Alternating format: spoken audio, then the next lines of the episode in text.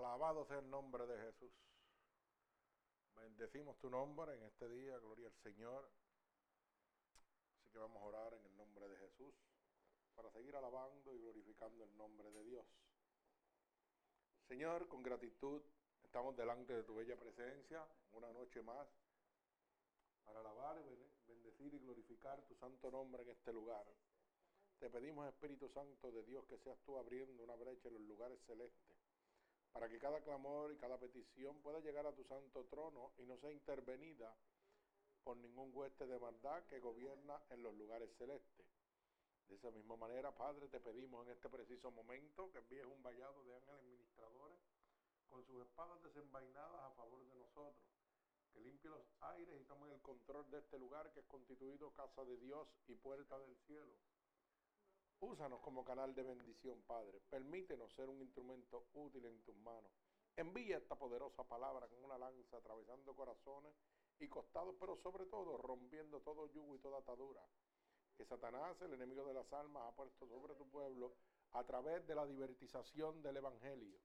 Te pido en este preciso momento, Padre, que seas tú llegando de manera sobrenatural a cada una de estas almas alrededor del mundo, Padre. Lávanos con tu sangre vicaria derramada en la cruz del Calvario. Límpianos de todo pecado que hayamos cometido a conciencia o inconscientemente delante de tu presencia. Padre, en el nombre poderoso de Jesús y el pueblo de Cristo dice amén. Amén. Gloria al Señor. Bendecimos tu santo nombre. Mi alma te alaba. Alabado sea el nombre de Dios. Vive Jesús. Digno eres de toda alabanza. Alabado sea su nombre. ¿No se oye? Gloria a Dios. Esto está prendido. Bendito Dios. Vive Jesucristo. Gloria a Dios. Alabado sea tu santo nombre. Aleluya. Gloria a Dios. Alabado sea el nombre de Dios. Santo, aleluya. Alaba alma mía Jehová. Gloria a Dios. Sí, ahora. Vive Cristo. Bendecimos tu nombre, Señor Jesús. Digno eres de toda alabanza. Alabado Dios. Hay gozo, hay gozo, hay gozo en el pueblo de Dios. Bendecimos tu santo nombre, aleluya. Gloria a Dios. Bendecimos el santo nombre de Jesús en este lugar Así que, para la gloria y la honra de nuestro Señor Jesucristo, estamos nuevamente a través de www Ministerios Unidos por Cristo 7.wix.com diagonal MUPC, donde están recibiendo la verdadera palabra de Dios, ya que la palabra de Dios dice que la verdad nos hace libres y para la gloria y la honra de nuestro Señor Jesucristo. Gloria al Señor, hemos alcanzado 8.798 almas alrededor del mundo.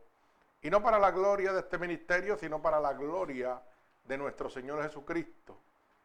Que, como decía mi hermano Manguar, ¿verdad? Cuando vino a predicar, el enemigo usa las almas ¿verdad? Y usa todos los medios para llegar a la maldad del, ser humano, al centro del corazón, para que la maldad se arraigue, pero también Dios usa todos los instrumentos también. Y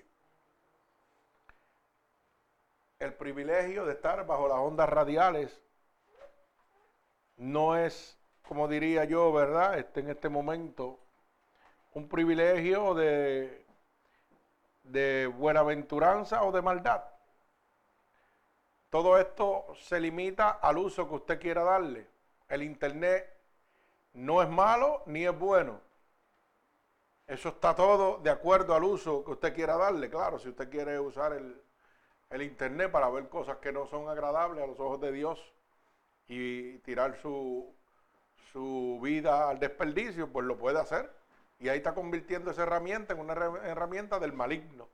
Pero si usted quiere usar el internet y las ondas radiales para recibir palabras de Dios fiel y verdadera, entonces está usando herramientas de nuestro Señor Jesucristo. ¿Verdad? Así que gloria al Señor. Quiero hacer esa aclaración porque hay veces que eh, nosotros como seres humanos eh, tomamos esta herramienta a beneficio de nosotros y hacemos que otras personas se sientan un poco cohibidos, ¿verdad? Por el uso indebido de este medio que Dios permite que nosotros tengamos gracias a la sabiduría que ha derramado sobre el ser humano. Pero acuérdese que esto se convierte en bueno o malo de acuerdo al uso que usted le dé. Puede ser de bendición como puede ser de maldición. Así que cuando esto se convierte en un vicio, esto daña y contamina su vida. ¿Verdad? Pero cuando usted lo usa apropiadamente, es canal de bendición para su vida. Bendito sea el nombre poderoso de Jesús. Así que para la gloria y la honra de Dios, en esta mañana he titulado la predicación Hijos de Dios, ¿verdad? Bendito sea el nombre poderoso de Jesús y vamos a estar en el libro eh, de San Juan, capítulo 3, del verso 1 al verso 24. Hijos de Dios. Bendito sea el santo nombre de nuestro Señor Jesucristo. Así que vamos a orar en este momento por esta poderosa palabra. Señor, con gratitud estamos nuevamente delante de tu bella presencia, ya que tu poderosa palabra dice que donde hayan dos o más reunidos en tu nombre, ahí tú estarás. Y te pedimos, Espíritu Santo de Dios, en este momento, que tú envíes esta poderosa palabra como una lanza atravesando corazones y costados, pero sobre todo rompiendo todo yugo y toda atadura. Que Satanás, el enemigo de las almas, ha puesto sobre tu pueblo a través de la divertización del Evangelio. Úsanos como canal de bendición. Permítenos ser un instrumento útil en tus manos, Señor. Llega a miles de almas en este momento, Dios, por el poder de tu palabra. Mira a cada uno de los hermanos que están aquí presentes, los que no han podido llegar, Padre. Sé tú con ellos a la distancia, los que están trabajando, Señor, los que están enfermos. Sé tú con ellos a la distancia en este momento, derramando abundantes bendiciones de tu Espíritu Santo sobre cada uno de ellos. Te lo pedimos en el nombre poderoso de Jesús. Y el pueblo de Cristo continúa diciendo amén. Así que como dije al principio, hijos de Dios. Libro de San Juan, capítulo 3, del verso 1 al verso 24. Gloria a Dios. Mi alma alaba al Señor. Bendecimos tu santo nombre, Padre. Merecedor eres de toda alabanza y de toda gloria. Y leemos la poderosa palabra en el nombre del Padre, del Hijo, del Espíritu Santo y el pueblo de Jesucristo continúa diciendo amén. Dice así la palabra de Dios. Mirad ¿Cuál amor nos ha dado Él, Padre? Para que seamos llamados hijos de Dios. Por esto el mundo no nos conoce, porque no le conoció a Él. Amados, ahora somos hijos de Dios y aún no se ha manifestado lo que hemos de ser, pero sabemos que cuando Él se manifieste, seremos semejantes a Él, porque le veremos tal como es. Y todo aquel que tiene esta esperanza en Él, se purifica a sí mismo, así como Él es puro. Todo aquel que comete pecado infringe también la ley pues el pecado es infracción de ley. Y sabéis que Él apareció para quitar nuestros pecados y no hay pecado en Él. Todo aquel que permanece en Él no peca. Todo aquel que peca no le ha visto ni le ha conocido. Hijitos, nadie os engañe. El que hace justicia es justo como Él es justo. El que practica el pecado es del diablo, porque el diablo peca desde el principio. Y para esto apareció el Hijo de Dios, para deshacer las obras del diablo.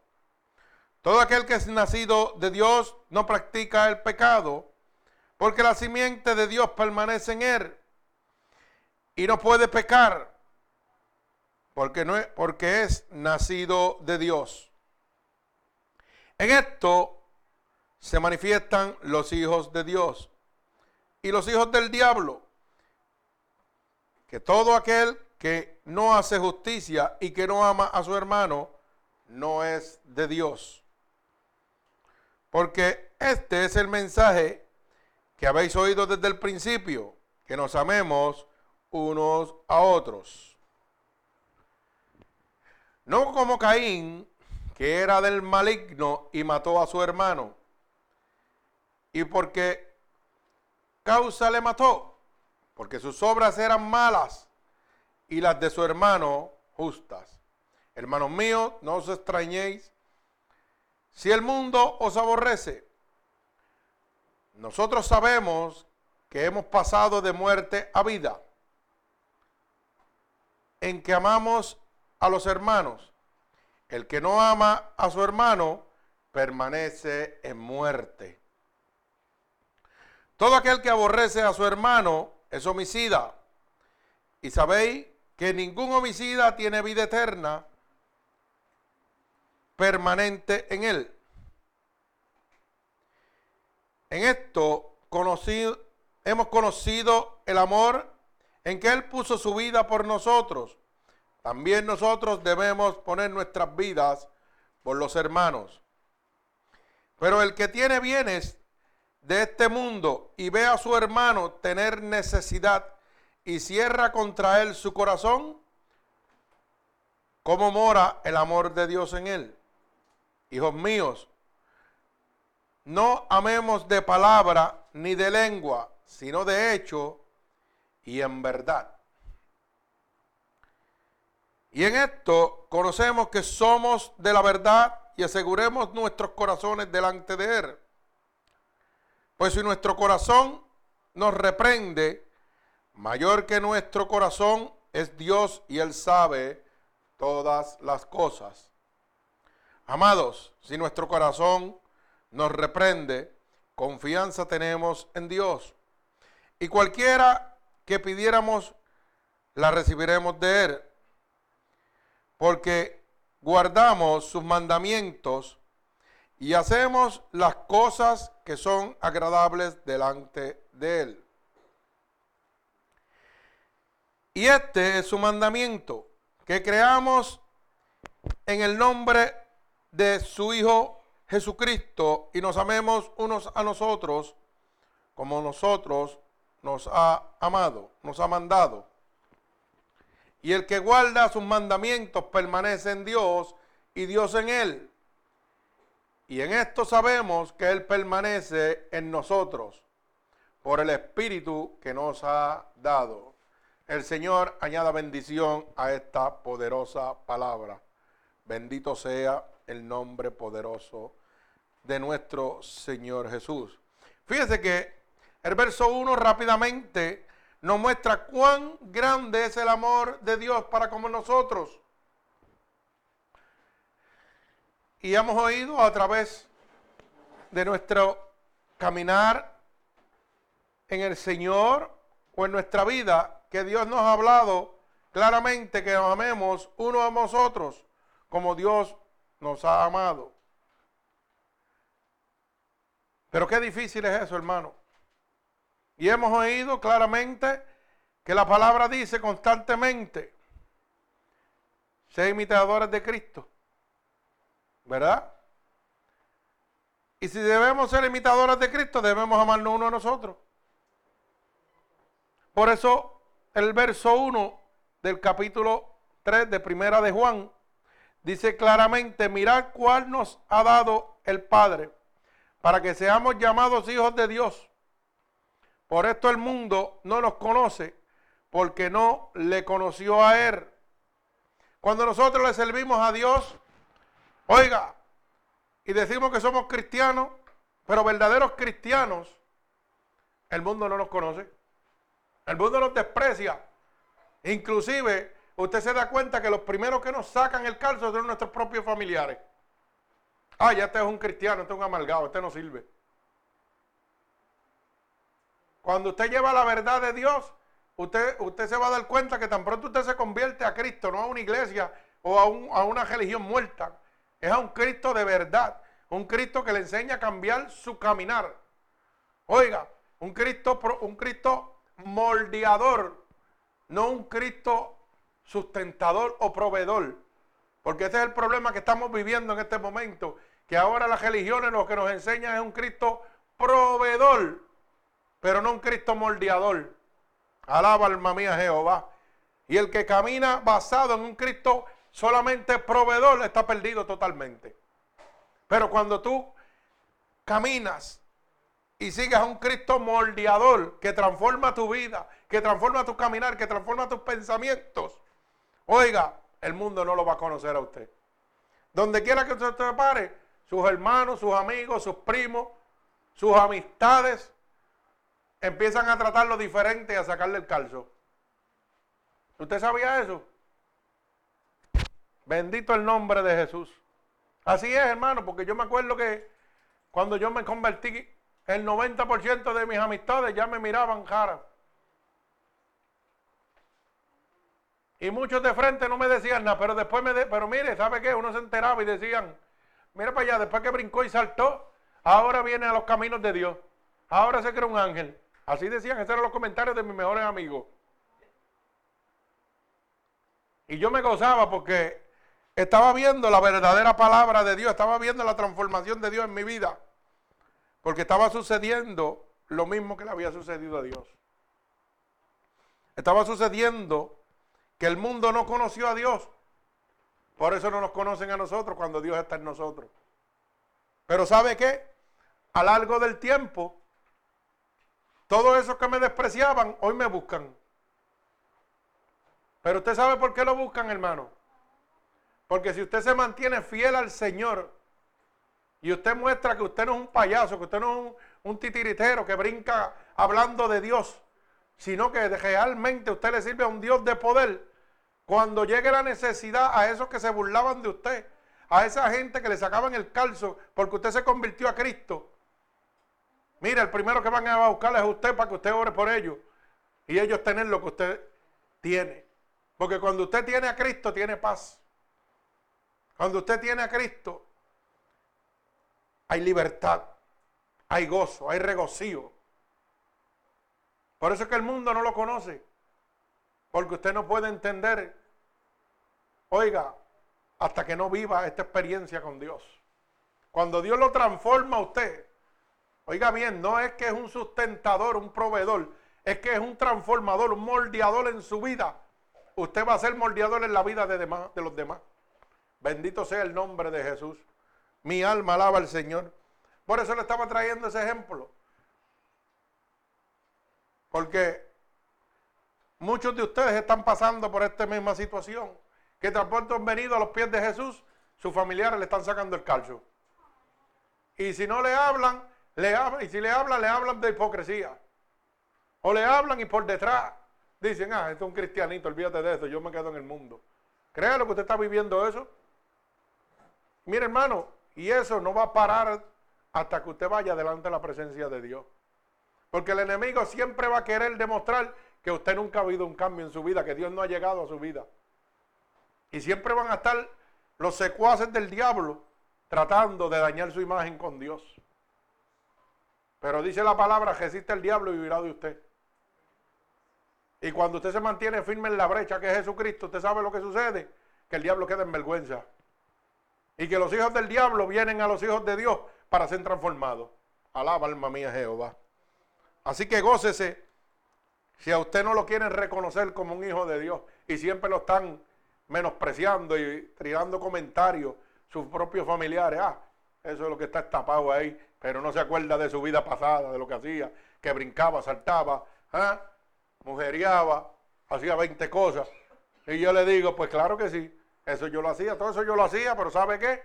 Váyase a la palabra para que vea lo que dice. Que Dios vino a buscar lo que estaba perdido. Lo más vil y lo más despreciado, eso era yo. Alaba alma mía Jehová. Y por eso que muestro el poder de Dios. ¿De dónde Dios me sacó? Dios no vino a buscar los santos, vino a buscar lo que está perdido. Así que cuando alguien le haga un comentario así, usted sepa de eso, bueno, claro, gloria a Dios, que yo estaba perdido, porque a eso fue que vino Cristo, a redimir lo que estaba perdido. Bendito sea el nombre de Jesús. Así que fíjense que el verso 2 dice, amados, ahora somos hijos de Dios y aún no se ha manifestado lo que hemos de ser, pero sabemos que cuando Él se manifieste seremos semejantes a Él porque le veremos tal como Él es. Bendito sea el nombre de Jesús. Mi alma alaba al Señor. Ahora somos hijos de Dios. Hijos de Dios es una palabra muy fácil, que todo el mundo se la pone. Todo el mundo se pone, yo soy hijo de Dios. Hijo de Dios. Pero eso decía yo cuando estaba en el mundo y no conocía nada de la palabra de Dios. Cuando el Espíritu de Dios llegó a mi vida, y oiga bien lo que le voy a decir, y empezó hablarme el Espíritu de Dios, no me empezó a hablar ningún hombre, ningún pastor, ningún católico, ningún padrote, nadie me pegó a hablar. Era el Espíritu de Dios que pegó a hablarme en mi intimidad. Y empezó a enseñarme el mismo Espíritu de Dios qué era lo que estaba mal en mí y qué estaba bien en mí. Y empezó a redarguirme. Porque la misma palabra dice que no necesita que nadie os enseñe. Oiga bien.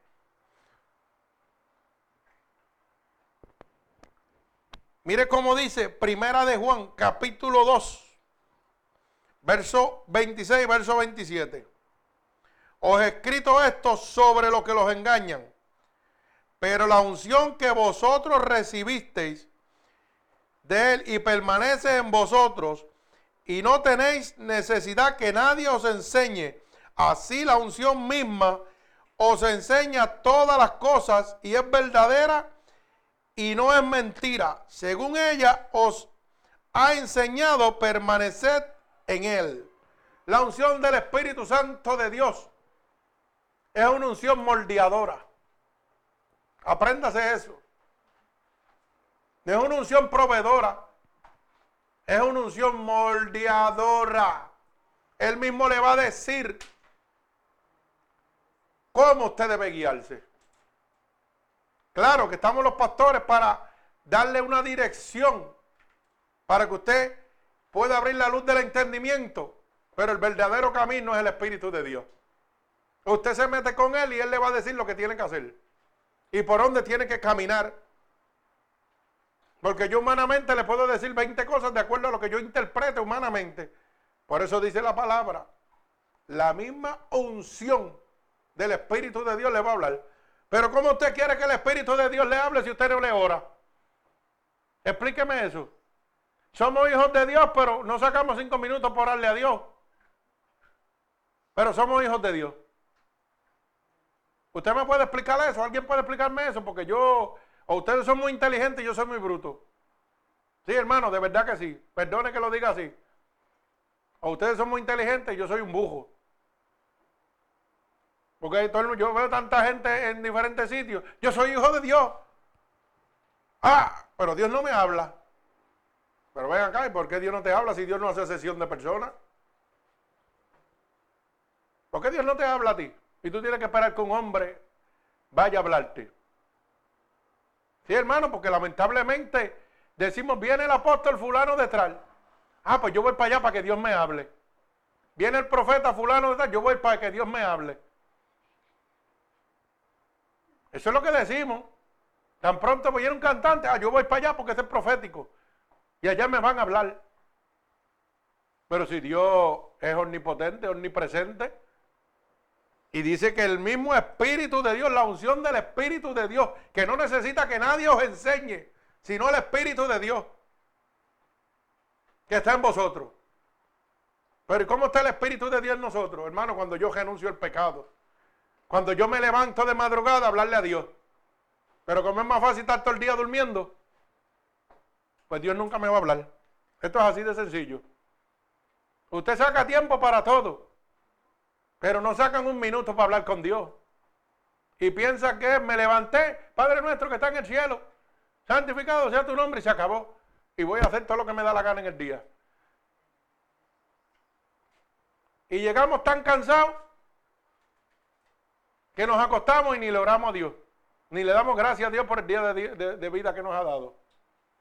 Nos sentamos a comer y cuando me acuerdo oro por la bendición de Dios de darme los alimentos.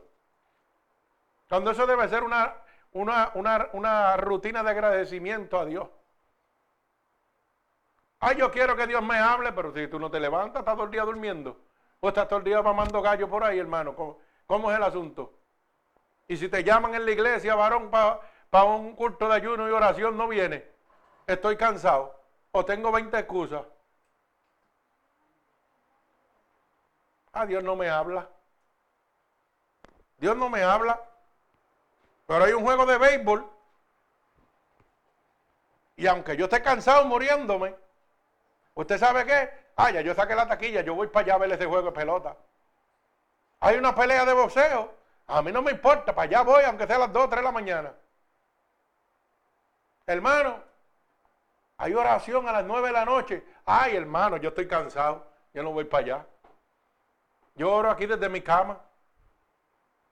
¿Mm? Así estamos viviendo. Usted puede estar seguro para que usted vea lo que es el poder del diablo. Porque la gente se cree que esto es un chiste. Y esto no es un chiste, hermano. Esto es una realidad. Cuando usted deja que el enemigo tome poder de usted, él va a hacer con usted lo que él le dé la gana. Mire, hermano. Un ejemplo para que usted vaya abriendo la luz del entendimiento. Si a las nueve de la noche este ministerio convoca a los hermanos a venir a orar, vamos, porque nos gusta ponernos de ejemplo, para que no digan que estamos poniendo otra iglesia. Usted puede estar seguro que hay gente que va a decir, ah, yo oro desde acá, pastor, porque tengo 20 situaciones. O me siento mal y estoy durmiendo. No puedo ir. Oiga bien lo que le estoy diciendo. A las nueve de la noche. Nueve de la noche. Así decimos cuando es para Dios. Pero yo estoy enfermo y hay un programita de televisión que empieza a las 9 de la noche y el cuerpo solo se levanta a las 9 de la noche a ver el programita de televisión. Y vuelvo otra vez y se acabó el programita de televisión y me acuesto a dormir. Alaba. Y dígame usted si no es verdad lo que le estoy diciendo. Usted puede estar roncando y usted puede estar seguro que a las 9 de la noche, si es su programa de televisión favorito, usted se va a levantar a verlo. Por enfermo esté, por como quiera que esté usted. Pero si es para Dios, no se levanta. Así estamos viviendo. Pero somos hijos de Dios, decimos. Decimos que somos hijos de Dios. Y decimos cuatro aleluya y cuatro gloria a Dios. Ay, santo, mi alma alaba al Señor. Bendito sea el nombre de Jesús. Pero si yo quiero que este verso 27 del capítulo 2 de primera de Juan se complemente en mi vida, que la unción que recibiste de Él, del Espíritu de Dios que permanece en nosotros, ella, esa misma ha de enseñarme. No necesito que ningún hombre me enseñe ni me guíe. Solamente el Espíritu de Dios me moldee. Si yo quiero que eso suceda en mi vida, tengo que buscar de Dios, hermano. Tengo que buscar de Dios. Tengo que orarle a Dios.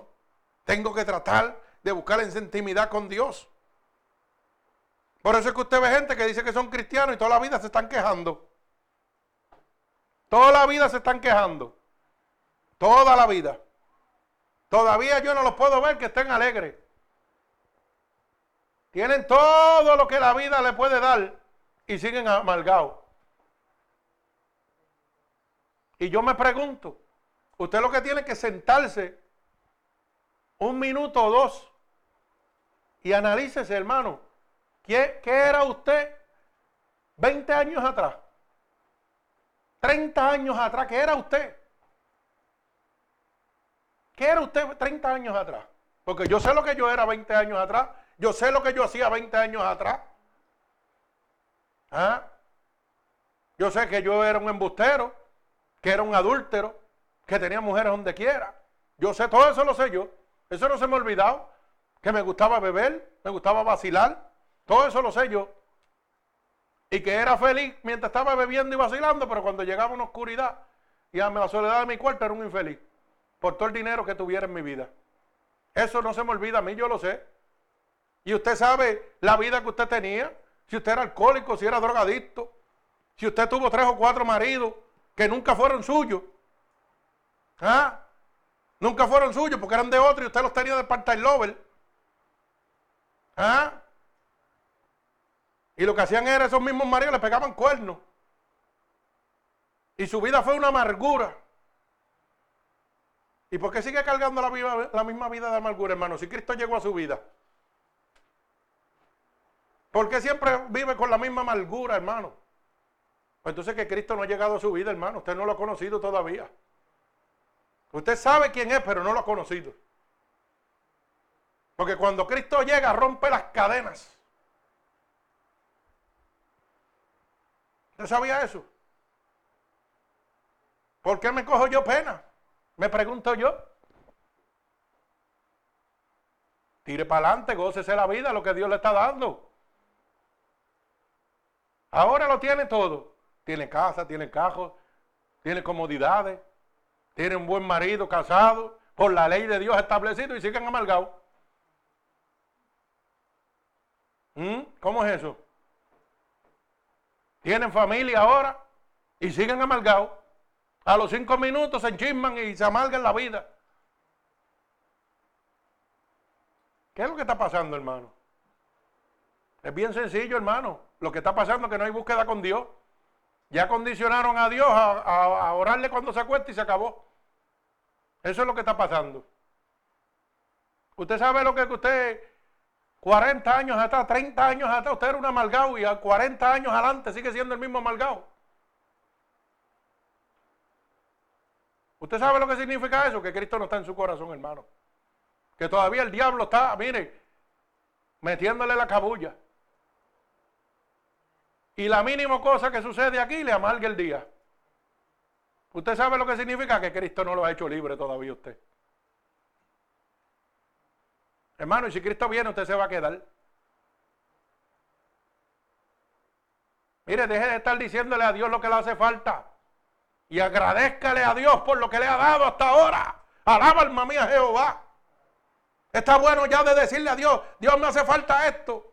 Dios me pasa esto. No, no. Agradezcale a Dios por lo que ha hecho con usted hasta el día de hoy.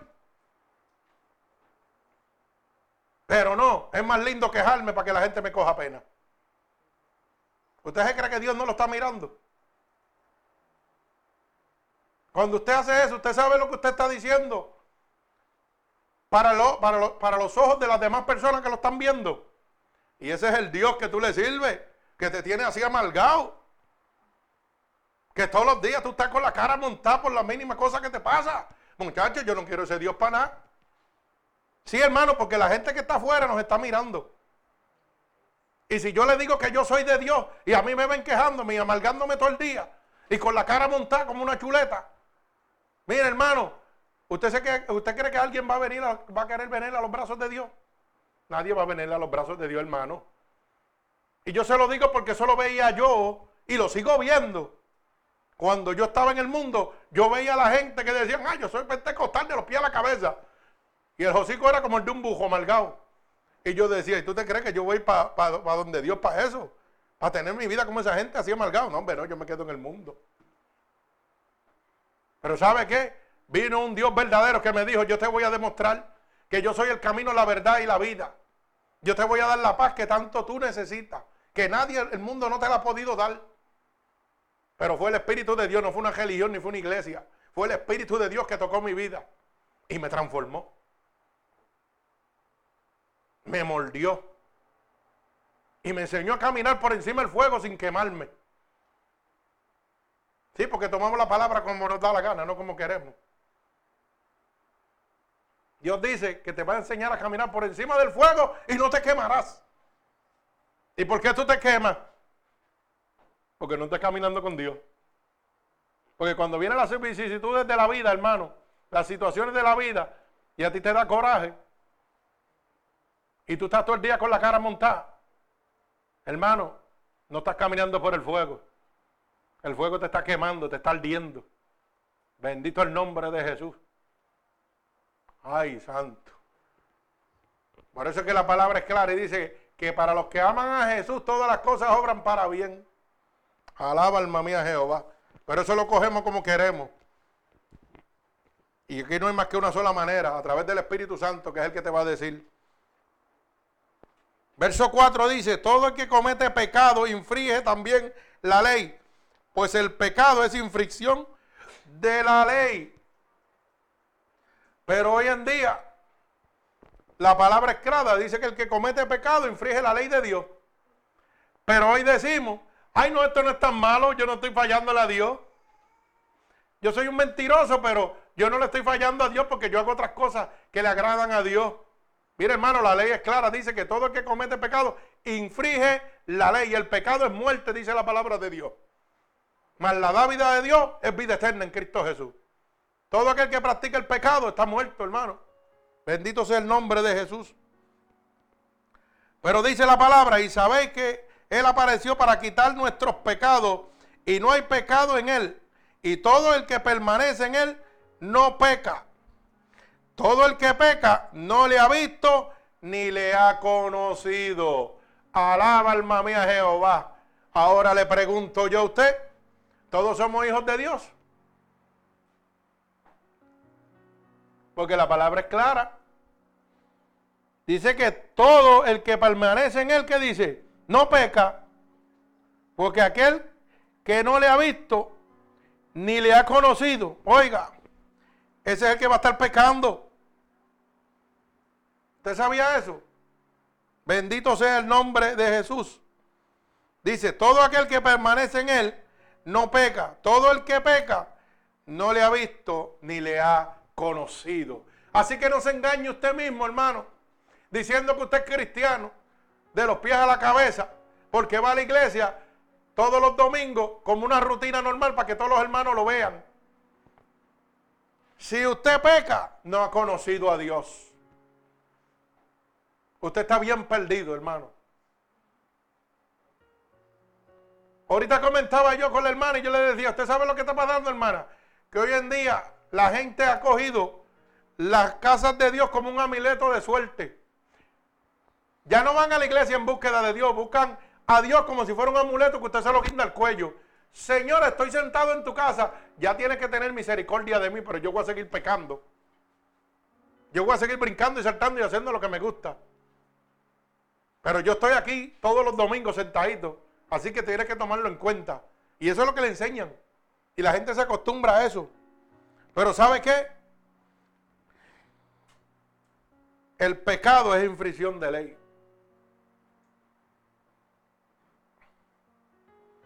Cuando usted peca está infringiendo la ley de Dios, hermano. Y si usted viola la ley de Dios, se convierte en un hijo del diablo. Y usted no va para el cielo. Vamos a poner las cosas como son claras. Así que dice la palabra, verso 7, hijito, que nadie os engañe. El que hace justicia es justo como él es justo. El que practica el pecado es del diablo. Óigalo bien. Primera de Juan, capítulo 3, verso 8. Repito, el que practica el pecado es del diablo. Porque el diablo peca desde el principio. Para esto apareció el Hijo de Dios para deshacer las obras del diablo. O sea, que ya no soy tan hijo de Dios, dice la palabra de Dios, cuando yo peco. Dice que cuando yo cometo pecado, infracción de ley, de la ley de Dios, cuando yo violo unos mandatos de nuestro Señor Jesucristo establecidos en la palabra de Dios, me convierto en un hijo del diablo. No soy ningún hijo de Dios. Soy un hijo de Satanás, de las tinieblas, dice la palabra de Dios. Primera de Juan, capítulo 3, verso 8. El que practica el pecado es del diablo. Y la infracción a la ley es pecado. Es condenación. Mire cómo dice Gálatas, capítulo 5, verso 19. Manifiestas son las obras de la carne que son qué? El adulterio, fornicación, inmundicia y lascivia. Oiga bien, mire cómo comienza, adulterio, para que vaya oyendo y abriendo la luz del entendimiento. Si yo soy un adúltero, no puedo ser un hijo de Dios. Soy un hijo de Satanás porque estoy practicando el pecado. Estoy infringiendo la ley de Dios. Estoy leyendo leyes, decretos y estatutos que Dios dejó establecidos para entrar al reino de Dios. Un adúltero no puede entrar al reino de Dios.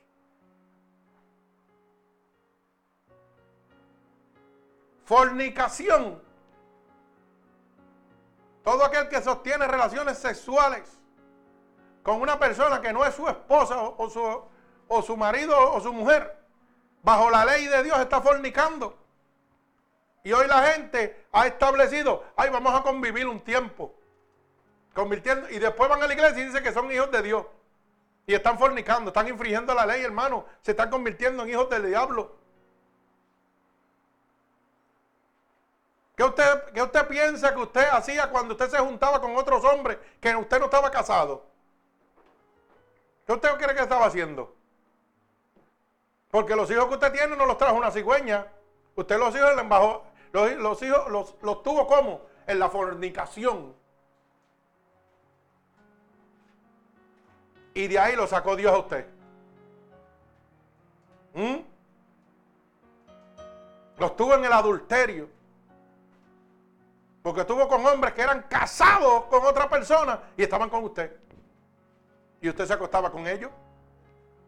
¿Mm? Y si Dios lo libertó de eso y lo ha hecho libre a usted, porque le estoy demostrando que usted pertenecía al diablo en aquel momento, como lo era yo. Yo pertenecía al diablo cuando me acostaba con otra mujer que no era la mía. ¿Mm? Pero Dios me libertó de eso y soy libre. Libre para amarle. Libre para gozarme en Él. Pues entonces no puedo estar amargado, hermano. Porque Dios me libertó de esa cárcel tan cruel en la que me tenía el enemigo de las almas. La inmundicia la lascivia, la idolatría y la hechicería. Oiga bien, ¿quién no, ha, ¿quién no ha bregado con hechicería? El que me diga que no lo ha hecho es un mentiroso. Porque eso viene de maldiciones ancestrales de nuestros abuelos, de nuestros tatarabuelos. Eso viene de allá para acá. Lo que pasa es que cuando usted viene a Cristo cancela por el poder del Espíritu Santo toda maldición ancestral. Pero la Biblia dice que eso corre cuatro generaciones. Y aunque usted no lo diga, dígame que su madre o su padre nunca lo llevó a un espiritista de esos que habían tantos por ahí, meneando un pote de agua y, meneando la silla con las piernas. Y hacían burr, y dando cantazos contra el piso. Y usted riéndose en la esquina. Sí, y su papá le decía, mira muchacho, estate quieto que, que los espíritus te van a coger. Sí, porque yo me acuerdo de todo eso, yo era chiquito y me llevaban también. Y me botaban. Me votaban los espiritistas cuando yo me pegaba a burlar de ellos. Mira, saca ese nene de aquí que no me puedo concentrar. Los espíritus no llegan. Si no, yo se lo digo porque aquí la gente piensa que nosotros somos ángeles y estamos en el cielo. Todos ustedes caminaron por ahí, todos ustedes. ¿Cuántos no fueron hechiceros para que los hechiceros le consiguieran un buen marido? O le consiguieran una buena mujer. Dígame. Ay, y el hechicero le decía, tráeme la ropa interior de ella, que yo le voy a hacer un trabajo, que eso va a ser tuyo para el resto de la vida. Y nosotros como bujos hacíamos eso. Y el Señor condenando eso con pena de muerte, hermano. Pero nosotros estábamos ingenuos a eso, porque a eso nos llevó nuestras maldiciones ancestrales, nuestras personas de nuestro antepasado, una conducta aprendida. Todo lo que usted practicó es porque, mire, su mamá o su papá lo practicó y usted lo aprendió. No se crea que es un juego. Bendito sea el nombre de Jesús. Las enemistades, los celos, las ira, las contiendas, las designaciones y las herejías. ¿Cuánta gente matan por celo? Dígame. ¿Cuánta gente tiene la vida amalgada por los celos? ¿Cuánta gente se pasan contendando? Las envidias, los homicidios, las bojacheras, que muchas cogí yo, alaba. Y yo no sabía que me estaba condenando al infierno por ella. Bendito sea el nombre de Jesús. La orgía. ¿Mm? Sí, porque no somos angelitos ni estamos en el cielo. Somos pecadores arrepentidos, redimidos por la sangre de Jesucristo.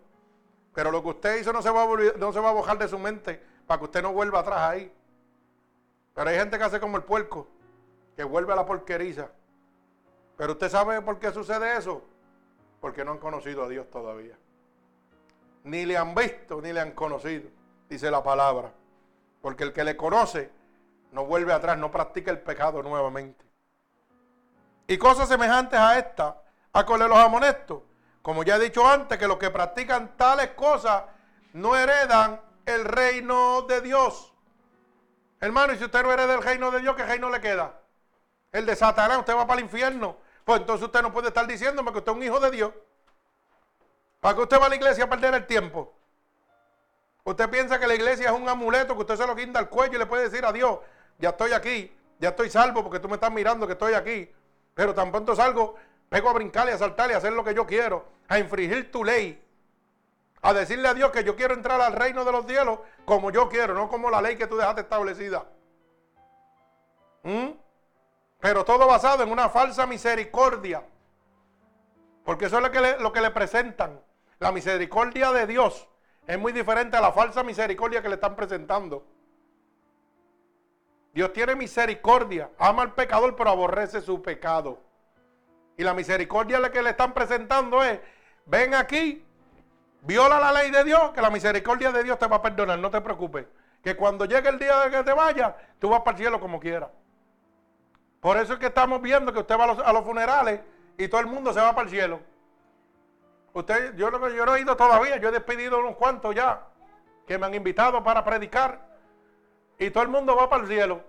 Y yo digo, adiós Señor, pero el diablo está perdiendo el tiempo. Porque aquí nadie va para el infierno, todo el mundo se va para el cielo.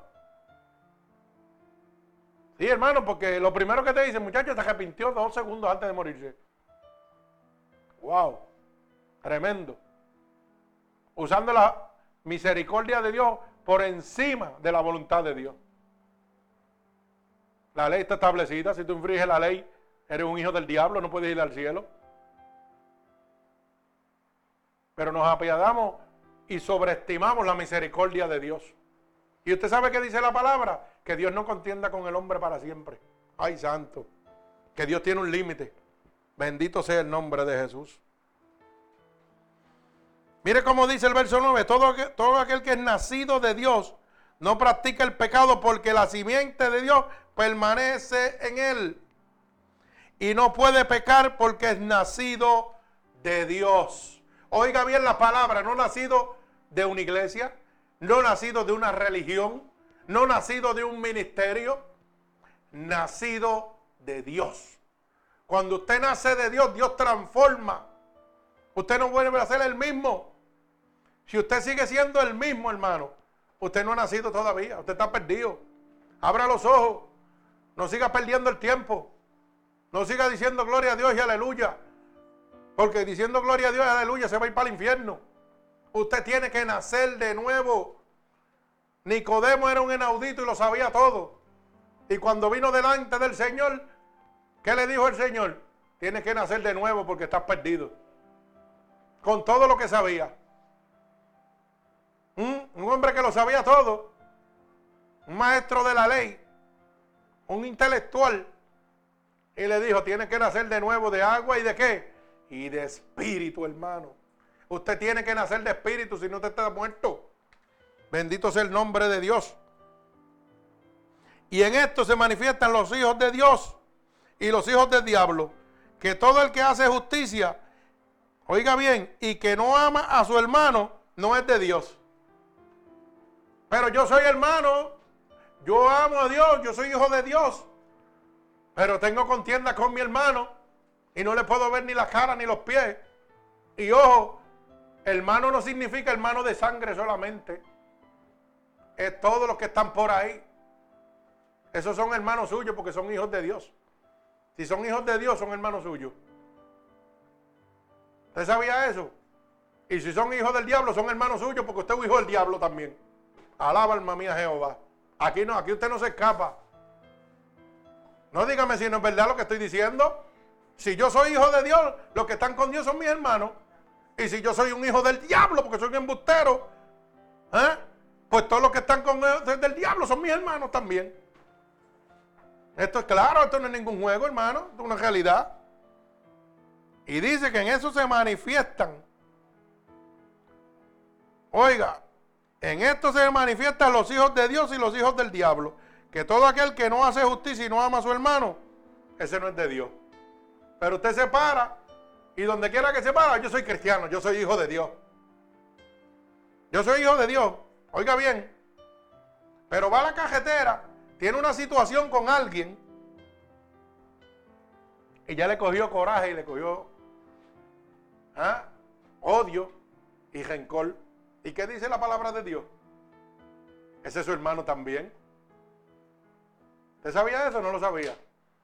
O usted va a una agencia del gobierno a que lo ayuden y como no lo ayudan como usted quiere, usted le da un coraje con esa persona y lo trata, mire que si se, lo pudiera comer, se lo come. Ah, a mí no me tratan bien, ah, ¿Y qué usted cree que usted está haciendo? Ese es un hijo de Dios, ese es su hermano y usted tiene contienda con él. Oye, usted es cristiano. Qué bonito le quedó, le quedó precioso. ¿Mm? Yo voy a cualquier sitio que me atiendan, a donde me vayan a atender. Y si las cosas no son como yo quiero que sean, porque yo me las merezco todas, a mí me da un coraje que le cojo hasta, hasta odio a la persona que estoy viendo de frente. Ah, esta se cree que, que las cosas son como ella dice. Las cosas no son así, me tienen que hacer las cosas como yo digo. ¿Y qué usted está haciendo? Está levantando qué? Contienda entre hermanos. Pero usted es un hijo de Dios. Eso no se lo cree ni usted mismo, hermano. Por eso la palabra dice que tienes que amar al que te hace mal. ¿Qué provecho tiene amar al que te ama? ¿Ah? Ama el que te está haciendo daño. Ama el que te hace la vida imposible cuando tú vas a una cita médica. Ámalo. Acá ese no lo ama. ¿Mm?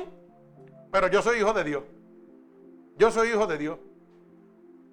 Hermano, usted está bien equivocado. Si Cristo viene, es más, ore a Dios para que Cristo no venga ahora. Porque si usted no se arrepiente, va para el infierno. Mire, usted no puede burlar a nadie, hermano. Lamentablemente Dios no puede ser burlado. El Espíritu de Dios es omnipresente, está en todo lugar, es omnipotente, tiene todo el poder. Usted se puede meter, dice que aunque te metiera debajo de las profundidades del mar, ahí estará Él. Si te fueras al Seol, que es el infierno, ahí está el Espíritu de Dios mirándote. Y todavía la gente mira, son cejados de aquí de la cabeza. Siguen creyendo que engañan a Dios. Ay, santo, mi alma alaba a Dios. Esto es terrible. Y si usted supiera que en esta mañana estaba yo tan y tan cansado que yo dije, yo voy a poner una, predicación grabada, yo no puedo con mi cuerpo. Y me metí abajo la lucha con el agua caliente. Y usted no va a creer lo que le voy a decir. Me estaba durmiendo debajo del agua. El agua, caliente, el agua caliente cayéndome encima. Y los ojos cejándoseme. Para que usted lo sepa. Así estaba yo esta mañana. Porque llevamos tres noches llegando a las 10 de la noche aquí de trabajar desde el amanecer. Sin parar. Y hoy estoy predicando. Y ahora me dijo, hermano Ángel no viene hoy. Y el diablo me puso, pon una grabación si total Ángel no viene. No, ahora viene por ahí. Y Mindy me había escrito, me viene a buscar, hay corto mañana. Y yo estaba tan cansado que ni le contesté. Me quedé hasta dormido. Y delante de la presencia de Dios no tenía ganas de dar culto hoy de tan agotado que estaba mi cuerpo. Porque yo no tengo que ocultarme a nadie. Y Dios sabe todo, lo que yo pienso y todo lo que yo hago. Y yo le dije, Señor, si tú quieres, dame la fuerza, porque no puedo. Y usted sabe lo que usted, debajo del chojo del agua, usted se está durmiendo, hermano. Usted tiene que estar bien agotado de verdad. Pero ¿sabe qué? Mire, mire cómo estoy ahora. Estoy en el gozo de Dios. Alaba alma mía Jehová. Bendito sea el nombre de Jesús. Dice la palabra, no como Caín, que era del maligno y mató a su hermano. ¿Y por qué causa le mató? Porque sus obras eran malas. Caín mató a Abel, ¿verdad? ¿Pero por qué? ¿Por qué fue que Caín, que era del maligno, mató a su hermano Abel? Porque las obras de él eran malas. Porque el que habitaba en su corazón era el enemigo de las almas. Usted sabe lo que dice esta palabra. Que cuando el diablo está con usted, usted no tiene autoridad. El diablo hace con usted lo que le da la gana. Todavía la gente no entiende esto. La gente come al diablo como algo inofensivo. Mire, el diablo cuando lo coge usted hace con usted lo que usted le dé la gana. Por eso es que hay gente, tanta gente depresiva. ¿Cómo puede haber cristianos que estén metiéndose pastillas y pastillas y pastillas para dormir? ¿Mm? ¿Cómo puede haber eso? Explíquemelo. Y que para calmar una depresión, la depresión viene del diablo. Y la Biblia dice que la lucha de nosotros no es contra carne ni contra sangre, sino contra principados, contra huestes de maldad que gobiernan en los lugares celestes. Lo que pasa es que ahora le ponemos la depre, le ponemos nombre bonito al diablo. Pero es para que el diablo nos siga metiendo medicamentos, nos endrogue y haga con nosotros lo que le da la gana. Usted sabe que una persona drogada está en las manos del diablo. Porque pierde la fuerza de voluntad de echar hacia adelante. ¿Usted no lo sabía? Por eso es que el médico le sigue metiendo pastillas. Métete esta y métete esta y métete esta y métete esta. Que te voy a volver un adicto a todo esto. Y sin esto no va a poder vivir. ¿Usted sabía eso? No lo sabía. ¿Por qué? Porque cada pastilla que él le mete, hermano, ellos se enriquecen y usted se pierde. A él no le importa a usted, él le importa el medicamento que le está vendiendo, los chavos que le está haciendo. ¿Por qué no llama a Cristo? Si usted, usted dice que es de Dios. ¿Por qué no lo llama? Dios ha levantado a los que padecen de cáncer. A mí me ha sacado siete veces de la muerte. ¿Mm? ¿Cómo es eso? Explíquemelo. ¿Y por qué conmigo sí, con usted no? Explíquemelo por qué. Usted sabe que Dios no hace sesión de personas. La palabra es clara. ¿Usted sabe por qué no lo hace con usted? Porque usted no ha conocido a Dios todavía. Porque usted no le cree a Dios todavía. Porque es más fácil usted compadecerse de usted mismo que creerle a Dios. Es más fácil yo tirarme para atrás que levantarme por las mañanas a orarle a Dios. Entonces usted, está en la condición que usted quiere porque le da la gana, hermano. Porque si la palabra dice, clama a mí y yo te voy a responder. Cuando yo tengo una situación, yo no voy al médico, yo llamo a Dios. ¿Qué tú quieres hacer conmigo? Me duele aquí. Y doliéndome, ¿sabe lo que hago? Me voy a trabajar. Y a los 10 minutos, ¿sabe lo que hace Dios? Me quitó el dolor y me dejó nuevo, aniquilado. Pero yo le creo a Dios. Yo con quejarme contigo yo no hago nada. Con ir al médico no hago nada porque el médico me va a dar medicamento. Y no es para curarme, es para mantenerme. Para mantenerme adicto a los medicamentos. Para que yo me convierta en un adicto y él pueda vivir como un millonario y yo destruido. ¿Mm? Así estamos viviendo, hermano. La palabra dice en Hebreos capítulo 3, verso 8, que Dios es el mismo ayer, hoy y siempre. Que su poder no se ha cortado. Y le pregunto yo, si su poder no se ha cortado, ¿qué hacía Dios en aquella época? Le devolvía la vista a los ciegos, levantaba a los paralíticos, los levantaba. Los endemoniados salían corriendo. ¿Mm? ¿Y por qué usted no le cree a Dios ahora? ¿Por qué no le creemos a Dios, hermano, viendo los milagros de Dios? Viendo la misericordia y el poder de Dios en su propia vida. No, hermano, es que nos acostumbramos. Nos acostumbramos a, a las maquinaciones del diablo. Dios viene a levantar a restaurar y el diablo viene a destruir. Hermano, basta con que usted se levante, usted mismo, mire, Esto es un, ejemplo que le voy a poner para que usted pueda abrir la luz de su entendimiento, porque no hay, que, no hay que ir a la universidad para entender las cosas. Cuando usted se levanta, usted va al baño a lavarse la boca, ¿verdad? Y en el baño hay un espejo, ¿verdad que sí? Mírese de frente cinco minutos. Y usted, va a saber en qué mano de quién usted está. Porque si usted ve una persona con gozo, con espíritu, con ganas de levantarse, de luchar, el espíritu de Dios está ahí. Pero si usted ve una persona destruida, acabada, que depende de todo y no quiere hacer nada en el nombre de Jesús, el espíritu de Dios no está ahí.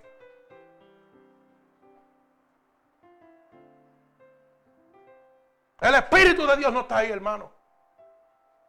Dios viene a dar fuerza. Dice que levanta al caído. Dice que da fuerzas de cero, de nada, donde no las hay. ¿Y cómo es posible, hermano, que usted se mire en el espejo y esté en la misma condición? Alaba alma mía Jehová. Dios es bueno, Dios es bueno. Para siempre su misericordia. Hay poder en Cristo, hermano. El Dios que yo le sirvo es un Dios de poder. No es un Dios vencido, un Dios de autoridad. No me presente un Dios destruido. Porque si usted dice que es cristiano, hermano, y usted está destruido, está presentando un Dios muerto. La gente está mirando a nosotros los verdaderos cristianos, hermano, a ver qué clase de Dios es el que nosotros tenemos. Usted sabe que nosotros somos embajadores de Dios aquí en la tierra. Nosotros demostramos el poder de Dios en la tierra. Y si yo digo que soy cristiano y estoy acabado Oiga, hermano, estoy demostrando un Dios muerto. Por eso es que la gente no quiere venir a Cristo. Porque usted es un mal embajador de Dios. Usted no es un verdadero hijo de Dios. Los hijos de Dios muestran la gloria de Dios en su vida. Mi alma alaba al Señor. Los hijos de Dios presentan el poder de Dios. Mi alma alaba al Señor. Ay, santo, hay poder, hay poder en la sangre de Jesucristo. Y no quería venir a predicar hoy. Ay, santo, y el Espíritu de Dios está aquí metido ahora. Hay poder aquí, santo. Alabado sea el nombre de Dios. Mira, hermano, dice el verso 14. Nosotros sabemos que hemos pasado de muerte a vida, en que amamos a los hermanos. El que no ama a su hermano permanece en muerte. Oiga bien, el que no ama al prójimo que está afuera, que ese es su hermano, está muerto todavía. Y usted sabe cuánta gente hay que dicen que son cristianos, que visitan la iglesia y no pueden ver el vecino. Y tienen contienda dentro de la casa de Dios por puestos y, privilegios en la iglesia. Contiendan por una silla en el templo. Oh, esa es mi silla. Tiene que moverse de ahí porque ahí me siento yo todos los días. El que venga a este templo y me diga que esa silla es suya, yo le digo, pues llévesela para su casa. Cójale llévesela para su casa si es tan suya. Sí, hermano, esto estamos viviendo. Por eso es que usted ve que vamos a la iglesia y cuando vamos a las casas de Dios, que no hay asesión de personas, supuestamente dice la palabra, Claramente la palabra de Dios dice que Dios no hace sesión de personas. Pero usted va a la casa de Dios y las primeras filas están reservadas. Haciendo sesión de personas. No, no se puede sentar ahí porque hay un letrero que dice reservado. Como si esto fuera un club social. Como si esto fuera una boda. Como si fuera un quinceañero, un restaurante. Donde usted separa la silla para lo más importante. Los más importantes son los más perdidos para Dios. El más abatido y el más perdido lo más vil y lo más despreciado, ese es el más importante para Dios. Y en las iglesias de hoy en día los tenemos afuera. Porque si apestan, nos dejan entrar. Sí, hermano, es así. Y yo lo digo porque yo he visto un par de cositas por ahí. Hasta en internet vi un pastor que era iba a ser el pastor nuevo de esa iglesia. Y se vistió de vagabundo apestoso. ¿Ah? Y todo el mundo le sacó el calzo. Y cuando fueron a presentar al pastor nuevo que iba a, coger a dirigir la iglesia, era el que estaba vestido de vagabundo. ¿Usted sabe lo que significa eso? Eso fue una buena bofetada que le dio Dios a todo el mundo allí. ¿Sabe lo que Dios le estaba diciendo? El diablo se los está llevando a todos. Y una iglesia numerosa de cientos de miembros, no de cuatro y cinco, de cientos de miembros. Y eso estamos viviendo día a día. Bendito sea el nombre de mi Señor Jesucristo. Mire, dice la palabra, pero el que tiene bienes de este mundo y ve a su hermano tener necesidad y cierra contra él su corazón, ¿cómo mora el amor de Dios en él? Ay, santo, alaba alma mía Jehová. Ahí es donde se aplica la verdadera palabra de Dios. Es mejor dar que recibir. Pero qué pena que lo cambian al revés. Cuando usted va a la iglesia le dicen, da, da, da, que Dios te va a dar de más. Porque es mejor que tú des que que tú recibas. Sigue dando aquí, que Dios lo va a tomar en cuenta. Mire, ¿de qué vale que te ganare todo el oro del mundo si esta noche vienen por tu alma y perdieras tu alma? Dime. Eso está claro en la palabra de Dios. De nada vale que te ganara todas las cosas del mundo si al final esta noche vienen por tu alma. Y nada de lo que tienes podrás llevarte. ¿Mm? Y la palabra dice claramente que el que tiene bienes, el que tiene propiedades, dinero, lo que sea, y ve a un hermano pasando necesidad y no lo ayuda, ese está perdido. ¿Mm? Por eso le dije yo la semana pasada que estaba poniendo el ejemplo de mi hermana Mindy. Ella vio la necesidad que yo tenía. ¿ah? Y ella tenía los bienes para poder pagarme un pasaje y yo ir a ver a mi mamá. Y en eso demostró su amor al prójimo. Y eso fue, mire, un pescadito que le tiró el Señor. A ver qué tú vas a hacer si de verdad como tú joncas, actúas. Sí, porque la gente con la boca son cristianos, pero a la hora de la verdad ven la necesidad de su hermano y mire, se acabó el problema, ya no, no quiero saber más de esto. Y la hermana prefirió ella obviar ver a su mamá para que yo fuera a ver la mía que estaba enferma. ¿Mm? Eso es amar a su prójimo como a sí mismo. Y esto yo no lo estoy diciendo para que ella coja vuelo como el águila. No, no, es para que ella entienda y el mundo entienda que Dios te pone a prueba a ver qué tú vas a hacer. Pero como Dios es Dios, vino y me suple el pasaje por otro lado y ella no tuvo que usar lo que ella tenía, lo que ella tenía, su, ¿verdad? Sus bienes para poder suplir mi necesidad, sin importarle la de ella. Así mismo hizo Dios. Vino a suplir la necesidad de un mundo que estaba perdido a causa del pecado. Entregando su, su unigénito a Jesucristo, a su único hijo. Entregándolo para que usted fuera salvo. Sin necesidad de hacerlo. Esto es un ejemplo que Dios nos muestra día a día. Bendito sea el nombre de Jesús.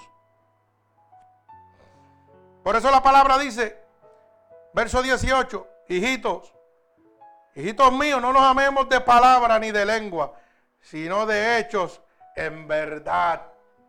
Ay, santo, alaba alma mía Jehová. Que mucho amamos y que mucho decimos que somos cristianos con la lengua. Pero en verdad no hay nada, hermano. Estamos secos, vacíos. Si vemos nuestros hermanos en necesidad, los dejamos que se los lleve el diablo. Sí, hermano, las cosas hay que hablarlas por su nombre. La Biblia dice que llame las cosas por su nombre. El diablo yo lo llamo por su nombre, diablo. Y la gente no le gusta oír eso en las iglesias. No hay que hablarlo porque ese es el que está llevándoselo a usted y está destruyendo su vida. Bendito sea el nombre de Jesús. Gracias, papito. Y en esto conocemos que somos de la verdad y aseguramos nuestros corazones delante de Él. Cuando nosotros suplimos la necesidad de nuestro hermano, sin importarnos nuestra necesidad primero, conocemos que somos hijos de Dios. Que realmente el corazón de Dios está en nosotros. Pero cuando nosotros pensamos en nosotros primero, Y después los demás estamos bien mal delante de Dios. Le voy a poner un ejemplo porque a mí me gustan las cosas claras. Porque dice que, por ejemplo, la gente entiende más. Mire, yo tengo un carro y mi carro está parqueado en mi marquesina. Y usted vive en mi casa. Y ese carro está dañado, está bueno ahí. Y el carro suyo se le dañó. Y yo no le presto mi carro para que usted vaya a trabajar y venga. Y el carro mío guardado ahí. ¿Usted sabe por qué? Porque yo pienso primero en mí que en usted. ¿Usted sabe cuánta gente hace eso? Y no es más fácil. Vamos a coger el carro y lo usamos los dos. Cuando yo no lo tenga que usar, pues usarlo tú en lo que tú resuelves tu problema. No, no, no, no, no. Mi carro no lo toca nadie. Ese carro es mío. Yo me voy a gozar eso. ¿Mm? Pero somos hermanos y le decimos que amamos a Dios. ¿Mm? Hay una necesidad en mi hogar, un problema en mi hogar. Yo tengo la solución de ese problema guardado en mi cuarto, pero no lo hago. No, no, primero soy yo que los demás. Olvídate de los demás. Cuando haya que compren lo que tengan que comprar. ¿Mm? El cajo se dañó. Pues cuando tú compras un cajo, vas, al médico, vas a donde quieras, vas al shopping, vas a lo que te dé la gana. Pero yo voy a seguir usando lo mío, lo voy a usar yo. A mí no me interesa si tú estás a pie o no estás a pie. A mí no me interesa si tú lo pasas bien o no la pasas bien. A mí no me interesa si tú comes o no comes. Primero soy yo. Así estamos viviendo. ¿Mm? Y no es más fácil yo decirle, ¿sabe qué? Mira, mi cajo está ahí, yo no lo voy a usar. Vamos a usarlo los dos. ¿Para qué lo quiero yo parqueado ahí? En el garaje, en el cuarto, donde sea. Toma la llave y úsalo. Y lo usas tú y lo uso yo. No, no, no, lo voy a usar yo nada más, yo, porque eso es mío.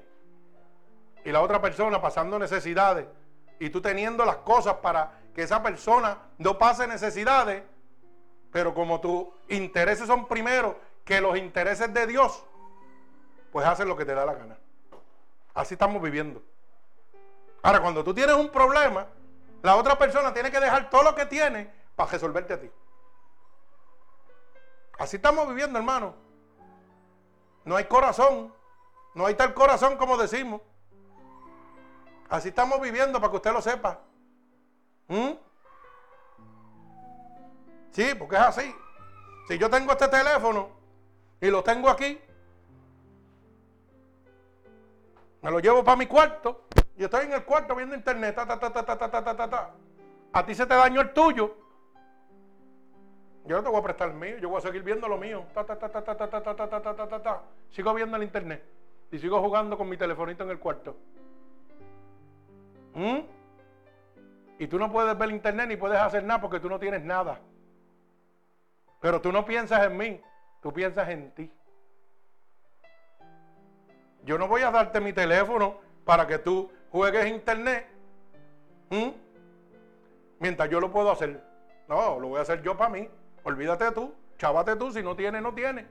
Si se te dañó, ese es tu problema. No veas nada. Yo voy a seguir viendo lo mío, yo tengo lo mío sano aquí. Mira, no está joto, no está dañado. Estoy bueno. Qué bonito quedó eso, ¿ah? Y decimos que, le, que amamos a Dios. Y decimos que queremos a nuestros familiares. Y decimos que queremos nuestros hermanos. Pero la Biblia dice lo contrario aquí. Y lo dice bien claro. Cuando tenemos, debemos ayudar al que no tiene. No es pensar en nosotros nada más. Oiga bien, para que usted vea cómo el diablo le pone, mire, trampitas y usted cae como un tonto. ¿Mm? Dios le tira un pescadito, el diablo lo conviene en un, en un, anzuelo grande y usted cae. Pero decimos que amamos a nuestro prójimo. Amar a tu, tu prójimo es ver a tu hermano en necesidad y no suplirle el problema cuando lo podías suplir teniendo cómo suplirlo. No pensé más que en mí, en lo que yo quiero hacer y punto. Mi hermano, ah, eso no me importa, olvídate de eso. ¿Usted cree que eso está bien? Yo le pregunto a usted, contésteme, ¿usted cree que eso está bien, hermano? ¿Verdad que eso no está bien? Pues yo creo que tiene que arreglar cuentas con Dios. Me parece que tiene que arreglar cuentas con Dios, hermano. Porque no se camina para un solo lado. Aquí la josca no es izquierda, aquí la josca es derecha. Aquí caminamos derecho o no caminamos. Porque cuando su hermano tiene que dejar las cosas para resolverlo usted, no lo piensa. Pero cuando le toca a usted dejar sus cositas para resolver a su hermano, no lo hace. ¿Usted se cree que eso está bien? Pues ponga esa cuenta con Dios. Que parece que me, tiene, me parece que tiene serios problemas con Dios. Bendito sea el nombre de Jesús. Mi alma alaba al Señor. Dice la palabra. Pues si nuestro corazón nos reprende, mayor que nosotros, que nuestro corazón es Dios. Y Él sabe todas las cosas. Ay, santo. Parece que voy por la línea. ¿Ah? Parece que voy por la línea. Parece que el Espíritu está por ahí hablando. Alaba. Si nuestro corazón nos reprende, si tú sientes ahora vergüenza y dolor en tu corazón y te sientes mal porque Dios te habló, mayor que nuestro corazón es Dios que sabía lo que tú estabas haciendo. Alaba alma mía Jehová. ¿Mm? Eso es para que usted vea que Dios no se puede ocultar y que Dios se la va a tirar. Cuando usted hace algo malo, que está incorrecto, Dios se lo va a tirar para que usted cambie. Para que usted se arrepienta, para que usted entienda que lo que yo le estoy diciendo es realidad. Tiene que arrepentirse delante de Dios porque usted está mal. Porque usted pensó primero en usted y no en el prójimo. Y usted está mal. Bendito sea el nombre de Dios. Y cualquier cosa que pidiéramos, la recibiremos de Él. Porque guardamos sus mandamientos y hacemos las cosas que son agradables delante de Él. Ahora es que yo le voy a decir a usted. Oiga lo que dice esa palabra. Que cualquier cosa que yo le pida a Dios, yo la voy a recibir. ¿Por qué? Porque guardo sus mandamientos. Porque mis actitudes son agradables delante de Dios.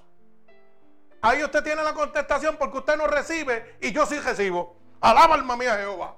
Porque usted no recibe y otros hermanos reciben. Porque no guardan los mandamientos de Dios. Porque no son obedientes a Dios. Porque no son agradables a Dios. Y entonces todo el mundo te dice, hermano, por estar a la hora y Dios lo oye. Y Dios le habla. Pues claro que sí.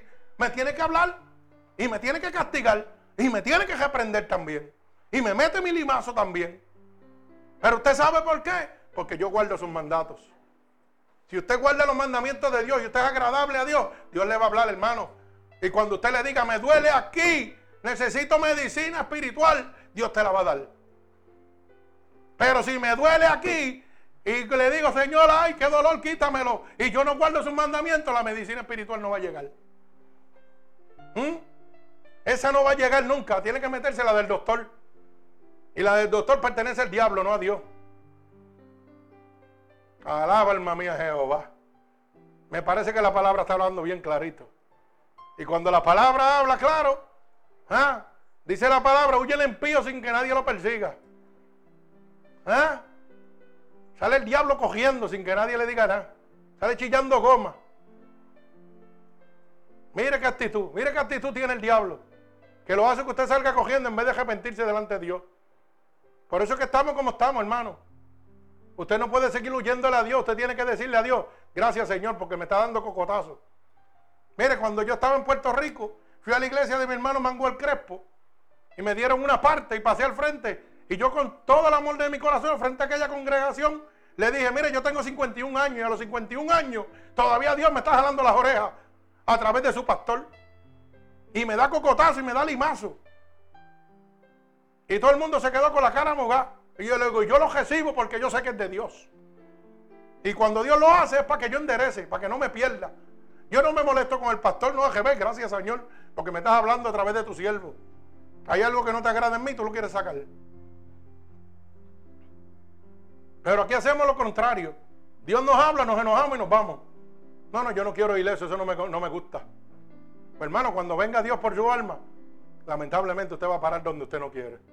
Así que no siga engañándose, Dios no puede ser burlado, dice la palabra de Dios. Dios no puede ser burlado. Si usted quiere pedirle a Dios y que Dios le conceda, guarde los mandamientos de Dios, sea obediente a Dios, ríndase a Dios en este momento. Cristo viene, hermano. Alabado sea el nombre de Dios. Bendito sea su santo nombre. Y este es su mandamiento, que creamos que creamos en el hombre de, en el nombre de su Hijo Jesucristo y nos amemos unos a los otros como nos lo ha mandado. Dice, y el que guarda sus mandamientos permanece en Dios y Dios permanece en él. Si usted no guarda los mandamientos de Dios, Dios no va a estar en usted, no se lo crea. No siga viviendo sueños, hermano. La gente piensa, ay, yo soy hijo de Dios, pero practico los pecados del diablo. ¿Mm? No, Dios me bendice. Que Dios te bendice y tú eres un hijo del diablo. Tú eres un mentiroso, adúltero, fornicario, ¿Mm? engañador. Y tú dices que Dios, que es una bendición de Dios. Mira, hermano, el diablo tiene poder y el diablo bendice. ¿Usted lo sabía? ¿Por usted cree que tantos artistas de la televisión y, de la farándula y del cine, multimillonarios, le entregan su alma al diablo por dinero? Porque tiene poder. Si es el gobernante del presente siglo. Le da lo que sea. Al mismo Señor le dijo, cuando bajó de Gemaní, ¿qué le dijo? ¿Mm? Si te postrares a mí, todo lo que estás viendo te daré. No le estaba diciendo una mentira, le estaba diciendo una verdad. Y la gente mira al diablo como un mentiroso. No, no, usted está equivocado. Él dice medias verdades también. Él estaba diciéndole la verdad a, Jesucristo. Si tú te, te postras a mí, yo te voy a dar todo lo que está aquí. Porque eso le había sido dado a él. Todas las riquezas de este mundo las tiene el diablo en sus manos. Por eso que usted ve que los gobiernos hoy en día, ¿qué están haciendo? Cambiando a la maldad del diablo y dejando la verdad de Dios. Dice que la verdad nos hace libres. Dice la palabra de Dios. Dice que en los últimos días lo bueno lo van a llamar malo y lo malo lo van a llamar bueno. Por eso que usted ve que hay tantas leyes ahora que van en contra de la ley de Dios. No del hombre ni de la religión. De la ley de Dios, de los mandatos de Dios. Y los gobernantes las están poniendo y los líderes están poniéndose para eso mismo. Porque trabajan para el diablo, no le creen a Dios. Bendito sea el nombre de Jesús. Así que si usted guarda los mandamientos de Dios, Dios va a permanecer en él. Y sabemos que el que permanece en nosotros por el Espíritu que nos ha dado. Sabemos que Dios permanece en cada uno de nosotros. ¿Por qué? Por el Espíritu que Dios nos ha dado a cada uno de nosotros. Mire hermano, Usted tiene que entender claramente. El que dice que anda en luz y aborrece a su hermano, todavía está en tiniebla. ¿Usted sabía eso? ¿Y usted sabe cuánta gente hay así? Que dice que le sirven a Dios y tienen contienda con todo el mundo. Ay, santo. El que aborrece a su hermano está en tiniebla y anda en tiniebla y no sabe dónde va, porque las tinieblas le han cegado los ojos. Eso está en primera de Juan, capítulo 2, verso 9 y verso 10.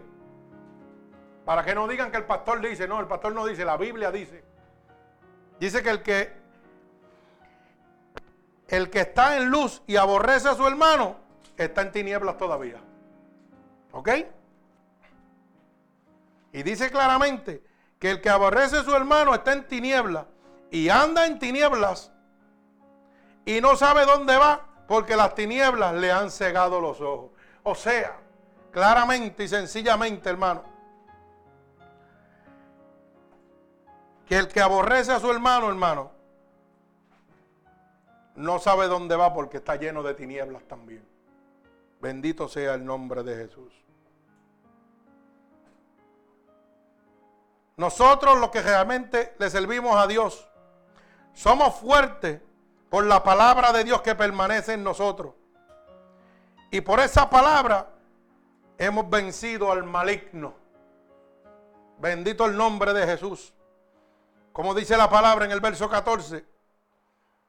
Os he escrito a vosotros, Padre, porque habéis conocido al que desde el principio os he escrito a vosotros jóvenes, porque sois fuertes y la palabra de Dios permanece en vosotros y habéis vencido al maligno.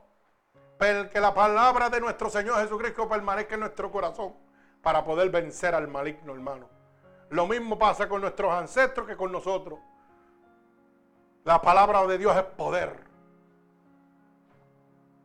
Bendito sea el santo nombre de mi Señor Jesucristo. Gloria a Dios. Mi alma alaba al Señor. Mire hermano, dice el libro de Romanos capítulo 8, verso 14. Porque todos los que son guiados por el Espíritu de Dios, estos son hijos de Dios. Apréndalo de una vez y por todas. Solamente los que son guiados por el Espíritu de Dios son hijos de Dios. Si usted no es guiado por el Espíritu de Dios, usted no es hijo de Dios. No se crea que porque usted es guiado por la iglesia fulana de tal, por el pastor fulano de tal, usted es un hijo de Dios. No, hermano, solamente los que son guiados por el Espíritu de Dios. Los que son moldeados por el Espíritu de Dios. Los que Dios le habla, los que Dios le guía, los que Dios transforma, son hijos de Dios. Los que guardan sus mandamientos son hijos de Dios. No los que se sientan en una iglesia todos los domingos para que Dios los vea sentados ahí y violan las leyes de Dios. Violan los decretos de Dios. Infringen la ley de Dios. Hermano, no siga vendiendo sueños. Venga Cristo, que es la realidad. Bendito sea el nombre de Jesús. Mi alma alaba al Señor. La palabra es clara. Dice que ante todas estas cosas somos más que vencedores por Cristo Jesús. No importa lo que usted esté pasando. Con Cristo usted, es más que vencedor. Libro de Romanos, capítulo 8, verso 37. Ante todas estas cosas somos más que vencedores. Por medio de aquel que nos amó, Jesucristo. La iglesia suya no lo va a hacer vencedor. Su pastor no lo va a hacer vencedor. Es Jesucristo. Cuando usted se humille, cuando usted se rinda a Él, cuando usted siga sus mandamientos, hermano. Bendito sea el nombre de Jesús. Por eso dice, por lo cual estoy seguro que ni la muerte, ni la vida, ni los ángeles, ni los principados, ni las potestades, ni lo presente, ni lo porvenir, ni lo alto, ni lo profundo, ni ninguna otra cosa creada podrá separarme del amor de Dios, que es Cristo Jesús, Señor nuestro. Verso 38 y verso 69 del libro de Romanos, capítulo 8. Oiga bien, así que esos hermanitos que justifican, ay, yo me resbalé. Mire, yo me resbalé. Yo soy débil. Usted es débil y usted se resbaló porque no ha conocido a Cristo nunca. Porque usted no le ha visto nunca. Porque la palabra es clara, dice que ni lo alto, ni lo bajo, ni lo profundo, ni ninguna otra cosa creada nos podrá separar de Dios. Eso de que yo me aparté de Dios. Los apartados están en el cojeo. Ahí es donde están los apartados, hermano. Cuando usted está lleno del Espíritu de Dios, es claramente. La palabra dice que ni la vida, ni los ángeles, ni los principados, ni las potestades, ni lo presente, ni lo que va por venir, lo va a separar de Dios. Así, ¿de qué usted está hablando? De que usted se resbaló, de que usted es un apartado. Mentira, usted nunca ha conocido a Dios, hermano. Eso es mentira del diablo, no se las crea. Cristo nos hizo libres por el poder de su palabra, por su sacrificio en la cruz del Calvario. Acuérdese que antes usted era esclavo del pecado, pero ahora es libre por la justicia de Dios, por el sacrificio de nuestro Señor Jesucristo. Romanos capítulo 6 y verso 23 dice que la paga del pecado es muerte, mas la dádiva de Dios es vida eterna. Usted obtiene vida por el poder de Cristo, por la sangre de Cristo, por el sacrificio de Cristo. Bendito sea el nombre de Jesús. Pero recibe la muerte por la paga del pecado, hermano. Mi alma alaba al Señor. Vive Jesucristo. Así que en este momento, hermano, yo puedo decir, como dice el libro Primera de Romanos, capítulo 16, para culminar, porque no me avergüenzo de este evangelio, porque es poder de Dios para la salvación a todo aquel que cree. Santo, aleluya. Al judío primero y también al griego. Bendito sea el nombre de Jesús, porque por el Evangelio la justicia de Dios se revela por fe y por fe, como está escrito. Mas el justo por la fe vivirá. Este Evangelio, como dice la palabra, está para el griego, oiga, como también para el judío. Y esto lo que dice es que Dios no hace excepción de personas. Está como para el rico, como para el pobre. Como la persona elocuente, como para la persona no elocuente. Está para el profesional, como está para el vagabundo, para el adicto. Este evangelio es poder de Dios para la salvación de todo aquel que en Él cree. Así que en este momento, si usted quiere ser un verdadero hijo de Dios, hermano, ríndase a Dios. Guarde los mandatos de Dios. Empiece a guiarse por la ley de Dios.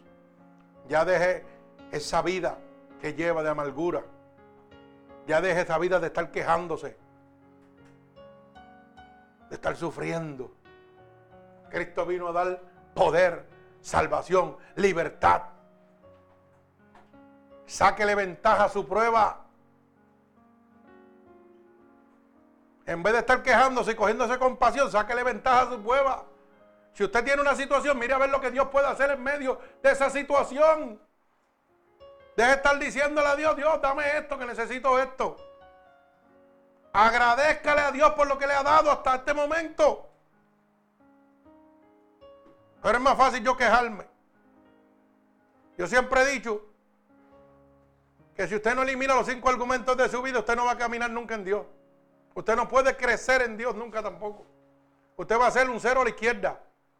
Cuando Cristo venga, usted se va para el infierno. ¿Usted sabía eso no lo sabía? Yo no sé ni cuántas veces yo le he dicho. Pero tengo que seguir diciéndole. Porque una persona que pone excusa no puede caminar con Dios. Una persona que se queja no puede caminar con Dios. Una persona que tiene temor, que tiene miedo. Ay, santo. Una persona que sigue cargando su culpa pasada arrastrándola, no puede caminar en Dios. Dios me hizo libre por el poder de su sangre. Dios me ha hecho libre. Libre para amarle, libre para servirle, libre para gozarme. Usted sabe cuando yo me doy cuenta que Dios está conmigo. Cada vez que siento una prueba y Él me levanta. Cada vez que paso por una situación y Él está ahí para levantarme. Por eso la palabra de Dios dice claramente, mejor dos que uno, porque si uno cayera, el otro le ayudaría a levantarse. Pero usted no quiere caminar con Dios, usted quiere caminar solo. Usted no quiere que Dios lo levante, ya usted está acostumbrado a lo que está. ¿Usted sabe cuántas veces yo me levanto que no puedo con mi cuerpo? y me tengo que ir a trabajar. Pero ¿sabe lo que le digo al Señor? Señor, tú eres mi sustento, tú eres mi socorro. Dame la fuerza que necesito. Y en cinco minutos estoy nuevo. Y salgo por la mañana y llego a las 10 de la noche y trabajando duro, pero duro de verdad. Que yo quisiera que un nene de 18, 19 años tratara de hacer lo que yo hago. Y el doctor me dijo que no podía levantar más de 5 libras en mi vida, jamás. Que yo iba a ser un inútil. 5 libras. Lo que puede levantar un niño de esto levanta 30. Pero yo no le creía al médico, yo le creía a Dios. Y le sigo creyendo a Dios y, que, y me duele, claro que me duele. Pero cuando me duele, en vez de quejarme, le digo, Señor, me duele aquí. ¿Qué vas a hacer? Tengo que trabajar, tengo que buscar el sustento. Méteme las manos por donde tiene que meterla. Y me mete las manos por donde tiene que meterla. Y yo llegué ayer a las 10 de la noche aquí embaratado. Y a las 10 de la noche estaba brincando todavía y jugando con el nieto como si tú no tuvieras nada. ¿Cierto o falso? Como si fuera un nene chiquito. Y volví, me monté en el carro y arranqué, llegué a las 11 y pico de la noche. ¿Y quién te cree que me da esa fuerza? Jesucristo. Porque Dios añade fuerza al que no tiene. Pero para eso usted tiene que guardar los mandamientos de Dios. Usted tiene que orarle a Dios, usted tiene que hablarle a Dios. Y usted no le ora a Dios para que la gente lo vea. Yo tengo que levantarme para que la gente me vea orando. Cuando yo tengo problemas, Señor, esto está pasando. Y Él me habla. Y en medio de todo el día en mi taller yo le hablo a Dios. Y pongo alabanza. Y relajo con los muchachos también. Porque Dios no ha cambiado lo que yo soy. Dios cambió mi caminar. El día que Dios cambie lo que yo soy, pierdo mi esencia. Y ese es el problema de muchos religiosos. Que cambian lo que son. No cambian su caminar. Entonces miran a Dios como un Dios proveedor nada más. Pero no lo miran a Dios como un Dios moldeador. Un Dios que me tiene que moldear. Que me tiene que castigar, que me tiene que azotar para que yo enderece mi camino y no me pierda. Y eso yo lo digo figuradamente, porque el azote viene con la palabra de Dios y me la da con cuerdas de amor. Lo que pasa es que yo la siento como un azote porque me está diciendo la verdad de lo que yo estoy haciendo mal. Y en vez de yo ser inteligente, en vez de yo ser inteligente y decirle gracias Señor, porque yo estaba mal y tú me estás abriendo la luz del entendimiento, salgo cogiendo. Me convierto en un bujo. Peor que el bujo de Balaán. Peor que Balaán. Mira, hermano, los animales son más inteligentes que nosotros. ¿Usted sabía eso? ¿O no lo sabía? Nosotros pensamos que somos la gran causa del mundo, que somos los más superdotados. Y yo bíblicamente le voy a probar lo contrario. Los animales son más inteligentes que nosotros. Yo quisiera ser un bujo en vez de ser humano. Porque siendo un bujo me salvo. Pero siendo un ser humano, por mi coeficiente mental, pienso que me lo sé todo, me voy a salvar. ¿Y usted sabe por qué los animales son más inteligentes, hermano? Porque cuando vino el diluvio, se perdió una humanidad completa y solo los animales y siete más se salvaron. Dios le predicó a miles y miles y miles de almas que habían ahí a través de Noé. Y mire, toda la humanidad dijo, ese tipo está loco. Y los animales, que supuestamente son animales, que son brutos, no hicieron más que oír el llamado y se montaron toditos en el arca. Y se salvaron todos. Los animales se salvaron y los humanos se perdieron. Y nosotros decimos que somos inteligentes. Hermano, nosotros somos unos asnos lo que somos. Nosotros sin Cristo estamos perdidos. Y eso es lo que Dios quiere que usted entienda, que sin Dios usted está perdido. Deje de estar cogiendo, deje de estar dándole coraje porque Dios le habla cuando usted hace las cosas mal. Dígale a Dios, gracias Señor, porque me hablaste y yo sé que estaba mal. Gracias Señor. Gracias porque me hablaste, yo estaba perdido. Y gracias a que tú me estás reconstruyendo a través de tu palabra, a través de tu pastor, tengo oportunidad de ser salvo. No de quedarme como los otros bujos en el, en el antediluvio como los antediluvianos que se quedaron en el diluvio, porque no quisieron oír la voz de Dios. Cuando Dios le habla a usted y usted coge y le da coraje, usted se va a quedar, hermano, el arca se va a cerrar, los animales se van a salvar y usted se va a perder. Óigalo bien, solamente los verdaderos hijos de Dios son los que se van a salvar. No los que dicen con su boca me alaba, pero tu corazón está lejos de mí, como dice la palabra de Dios. Todos son hijos de Dios, hijos del diablo, hijos de la desobediencia. Y leímos ahorita que ¿qué? los que son guiados por el Espíritu de Dios son los únicos que son hijos de Dios. Así que deje que el Espíritu de Dios le hable, deje que el Espíritu de Dios, hermano, lo moldee. No que le provea, quite esa cabeza, esa mente de la provisión, que todo lo que piensan es para que Dios dame, dame, dame. Cuando Dios te quiere dar algo más grande que ni el oro ni la porilla lo puede corromper, que es la salvación donde los ladrones no miran y hurtan. Porque donde esté, tu, donde esté tu tesoro, donde esté tu corazón, ahí va a estar tu tesoro. Pero no, queremos pensar en un Dios proveedor, nada más dame comodidades aquí. Dame todo lo que yo necesito. Y Dios te quiere dar la salvación y tú no la quieres. Bendito sea el nombre de Jesús. Así que si usted ha entendido en este momento que usted quiere ser un verdadero hijo de Dios, dice la palabra que solamente con creer que por fe, por el sacrificio en el Hijo de Dios, nuestro Señor, es que usted va a obtener la única oportunidad de ser salvo. Aquí uno de mis nietos me deja una nota que dice, God is watching over us. Ay, santo, alaba. Si las piedras no hablan, hasta los niños van a hablar. Y Dios va a usar hasta las piedras para hablar. Oiga bien. Dios te está mirando, ¿correcto? Dios está velando por nosotros. Yo dije eso ahorita en la palabra. Que no importa dónde tú te metas, Dios te está chequeando lo que tú estás haciendo. Y mire, ese niñito trae una notita que dice aquí, Pastor, mire, tenga esta notita. Dios te está velando. Hmm, está guardando donde quiera. Ay, santo. Parece que Dios está hablando y no queremos oír. Mi alma alaba al Señor. Así que como dije al principio, si de verdad usted quiere ser un hijo de Dios en este momento, solamente tiene que repetir conmigo en este momento. Señor, he entendido a través de tu palabra que yo no soy un hijo de Dios como yo pensaba. Pero en este momento te pido, ya que tú has abierto la luz del entendimiento para mí,